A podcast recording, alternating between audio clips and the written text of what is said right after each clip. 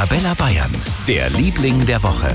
Sankt Martin, Sankt Martin. Das ist heute der heilige Sankt Martin. Es hat die letzten Abende ja schon viele Umzüge in Bayern gegeben. Auch heute ziehen die Kinder wieder durch die Straßen und der größte Laternenzug, das größte Sankt Martinsfest ist dann morgen traditionell in Freising in Oberbayern. Dort reitet um 17.30 Uhr Sankt Martin auf dem Pferd zum Domberg.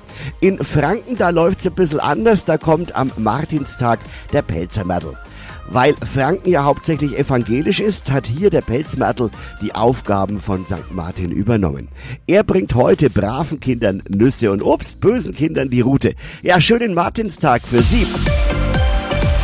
Für ganz Bayern, der Liebling der Woche auf Arabella Bayern.